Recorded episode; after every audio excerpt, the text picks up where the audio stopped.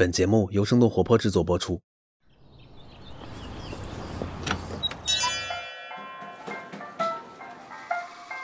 您的 espresso 好了，请慢用。生动早咖啡，浓缩、新鲜，与你开启能量满满的一天。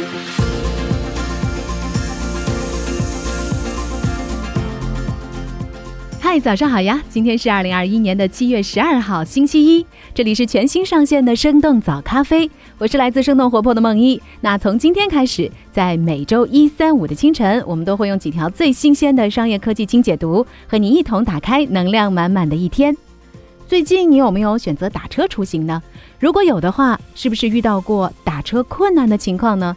其实就在上周，滴滴出行和滴滴企业版等等二十五款应用下架了。与此同时呢，美团打车 App 正式开通北京区域的服务。一边是滴滴出行的困境，另一边呢是多个网约车平台的跃跃欲试。那在几条重要的商业科技动态之后，我们将会和你一起来关注一下滴滴下架之后的网约车市场。一个会让科幻迷目瞪口呆的消息，就是刘慈欣大刘宣布加盟人工智能公司商汤科技。在七月九号下午，二零二一年世界人工智能大会上，科幻小说《三体》的作者刘慈欣宣布了这个消息，并且说他将担任的职位是科幻星球研究中心主任。刘慈欣在演讲当中表示说，将会和商汤一起参与《三体》宇宙相关的开发工作，打造沉浸式的娱乐新业态。我们现在可以来听一下刘慈欣在这次大会上是怎么说的。呃，我可能暂时还不能剧透，是不是会有红岸基地？是不是会驾驶人类舰队，然后直接遭遇水滴？会不会被吸入黑洞？我也很期待。听起来是不是感觉充满了噱头？通过已经透露的信息，作为一家人工智能平台公司，商汤科技将会利用一些 AI 技术，打造沉浸式交互体验，来帮助更多的人直观地了解三体世界。那究竟会有多直观呢？我们还是拭目以待吧。接下来关注一下字节的大小周。上周五的晚上，字节跳动发布了内部邮件，宣布将会从八月一号开始取消大小周。而这个制度呢，已经执行超过有九年的时间了。有周末工作需求的团队和个人，在八月一号之后，都需要通过系统来提交加班申请了。但在这个消息宣布之前，关于是否取消大小周的讨论，实际上已经发酵了一段时间了。大小周的意思呢，就是指一周双休、一周单休，如此循环往复。这就意味着员工每个月呢都是需要多上两天班的，但是加班的时候领取双倍的薪酬。所以说，反对取消大小周的员工表示说，会担心自己的加班收入受到影响。现在呢，字节在邮件当中是并没有提及是不是会调整薪酬。那在此之前呢，六月十四号的时候，腾腾讯光子工作室率先实行了六点下班制度。六月十七号，字节跳动新任 CEO 梁汝波公布了内部关于取消大小周的调研结果。这个结果显示，支持、反对、中立的态度各占三分之一。另外，六月二十四号的时候，快手抢先一步宣布了取消大小周。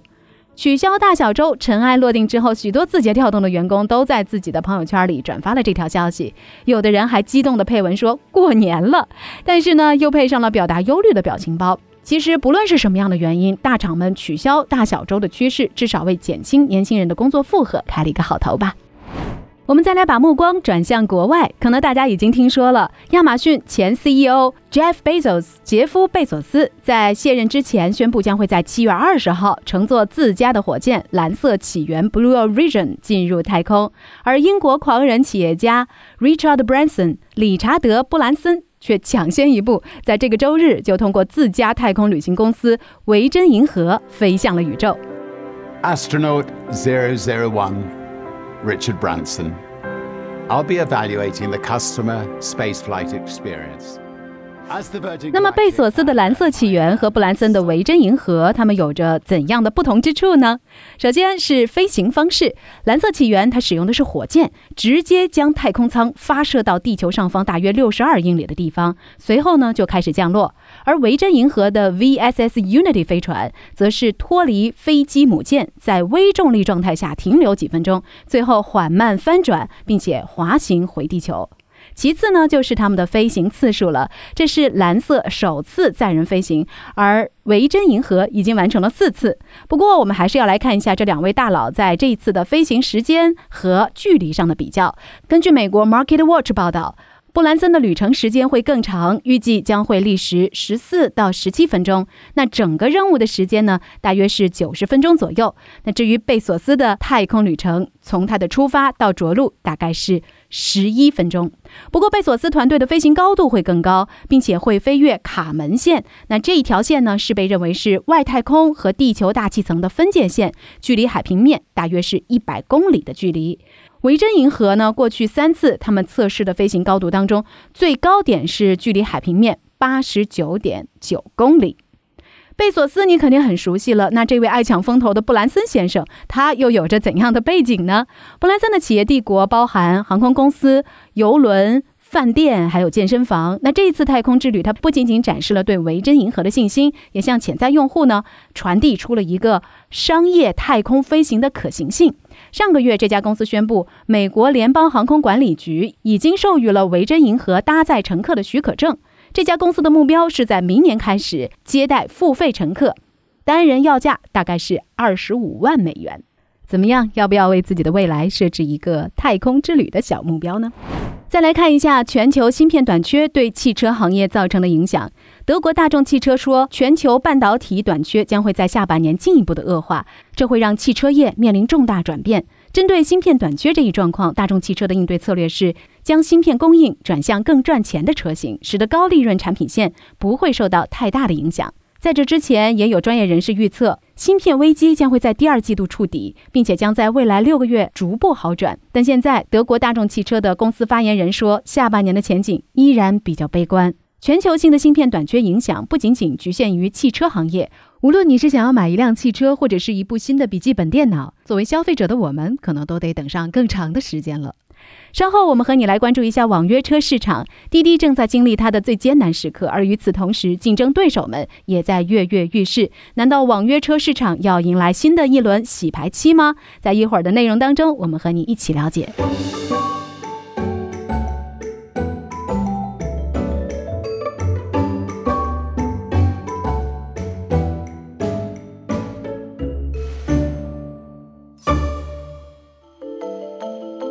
相信不少打工人是这样度过刚刚结束的周末的。天气越来越热，不少人都选择在晚上和朋友小聚一下。聊着聊着呢，可能就忘记时间了。离开餐馆一看，时间已经十点半了。这个时候想出门叫个滴滴，快点回家。下单之后却发现前方排队五十人，至少等待三十分钟。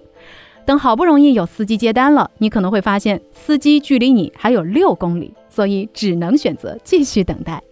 这可能是不少滴滴的老用户最近遭遇的打车难题，而另一边，不少打车用户却尝到了新甜头。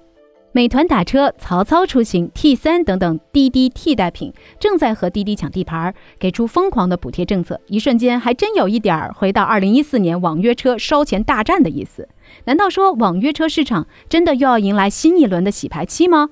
看来这事儿还得先往回倒推几天。就在前两天，网信办公众号发布消息说，因为存在严重违法违规收集使用个人信息的问题，滴滴企业版、滴滴顺风车等等二十五款的 App 被要求全部下架。当然，在这之前，根据国家网信办的要求，各大应用商店已经纷纷下架了滴滴出行。就在滴滴被下架的档口，国内多家有网约车业务的公司开始出现了新的动作。比如说，上周四，美团打车 App 正式开通北京区域的服务。另外，美团打车还推出了各种奖励措施和活动来招募新司机。与此同时呢，不甘示弱的高德打车也在线下线上投入了大量的广告，推出比如说新用户打车低至一元、一百元优惠券等你领等等这些活动。那另外呢，在司机端，高德打车也是紧急推出了免佣金的活动，来吸引更多的司机来进行注册。另外，包括 T 三出行、如期出行、想到出行在内的多家网约车平台，也先后在微博上发布了用户拉新的相关新活动。各个你熟悉或陌生的平台，都在为了抢占市场份额，开始各展拳脚了。从我们刚刚看到的一份来自七麦的数据显示，在过去的一个礼拜，像想到出行、滴答出行等等出行 App 的下载量，相比过去都有了非常明显的增长。增长倍数呢，大约是过去平均值的两到六倍不等，算是迎来了他们近一年以来最快速的增长。看来，随着滴滴近期的连续受挫，已经维持多年一超多强格局的网约车领域也出现了松动的迹象。那这一次被叫停的滴滴所占的市场份额到底有多大呢？我们来了解一下。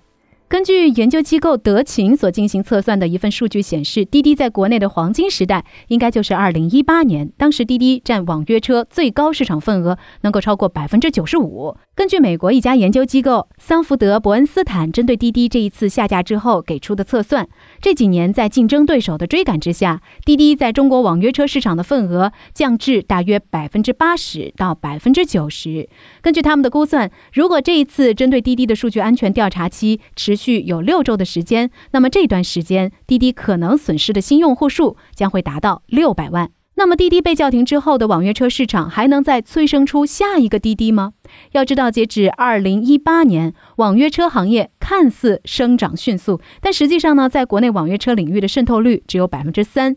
特别是随着一桩桩安全事故的曝光，在舆论和法律的红线上，网约车也一度成为了众矢之的。另外，盈利也一直是网约车行业的一个难题。哪怕是体量像滴滴这样的头部企业，在二零一八年到二零二零年，他们也常年处于百亿级别的亏损状态。虽然说，在今年一季度，滴滴宣布首次获得了季度盈利，净盈利超过了五十亿元，但是这主要还是归功于投资收益的大幅度的增加。也就是说，这部分的收入和他们的主营业务是没有关系的。如果说我们剔除掉这部分收入的话，那么今天的滴滴还是处于亏损状态。连市场第一的滴滴都是这个样子，那其他的网约车平台也就可想而知了。当然，还有一个不容忽视的客观事实，那就是网约车出行看似用户稳固，但实际上也不是说坚不可摧的。根据数据服务平台 Talking Data 的数据显示，从2019年第三季度开始，国内网约车应用的日活跃使用总量同比下降大约超过了百分之六，这也是连续第五个季度出现了下滑。再来看现在。头部玩家已经停下了脚步，市场格局重塑，这些对于整个行业来说，到底意味着什么呢？可能我们现在还没有办法来判断，但是对于走下神坛的滴滴来说，至少有一点是可以肯定的，那就是当他能够走出阴影，再次回到赛场的时候，他所要面对的只能是更加残酷无情的竞争与厮杀。那么这一切对于我们这些有着打车需求的普通用户来说，又意味着什么呢？可能对我们来说，最好还是不要幻想能够回到二零一四年那场补贴大战的时期，当时甚至还出现过打车不要钱的盛况。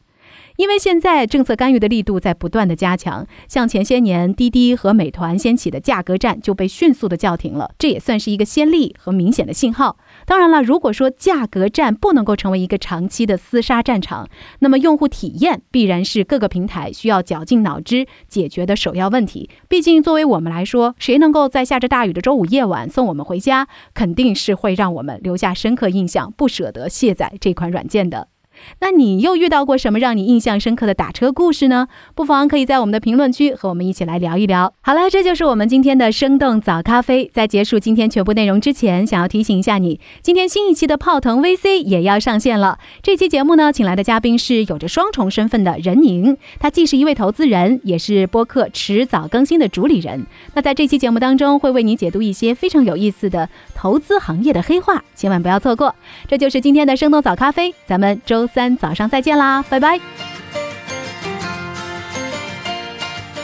这就是今天为你准备的生动早咖啡，希望能给你带来一整天的能量。本期节目监制徐涛，后期设计雨夜，运营刘瑶，以及制作人梦一。感谢你的聆听。如果你喜欢我们的节目，请记得在苹果 Podcast 给我们五星或者好评，也欢迎你分享给更多的朋友，这会对我们非常有帮助。同时，你也可以在公众号和微博搜索“生动活泼”，“声”是声音的“声”，这样就可以了解更多与我们节目相关的信息啦。生动早咖啡，期待与你下次再见。